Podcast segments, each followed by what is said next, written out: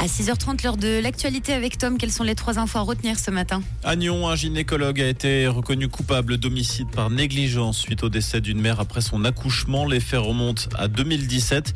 Le médecin est condamné à une peine de 30 jours amende à 500 francs avec sursis pendant deux ans. Il devra également verser un total de 230 000 francs pour tort moral à la famille de la victime. L'automobiliste qui a heurté et tué un piéton à Yverdon s'est dénoncé à la police dans la nuit de dimanche à lundi. Il s'agit d'un Somalien de 20 ans. Une enquête a été ouverte pour faire la lumière sur ce drame. Des turbulences au sein de la direction de la protection suisse des animaux. La présidente de l'institution et plusieurs membres du comité sont visés par une plainte pénale. Ils sont accusés de gestion déloyale, de transactions immobilières douteuses ainsi que de détournement de dons et de legs. Rouge, l'actu revient à 7h.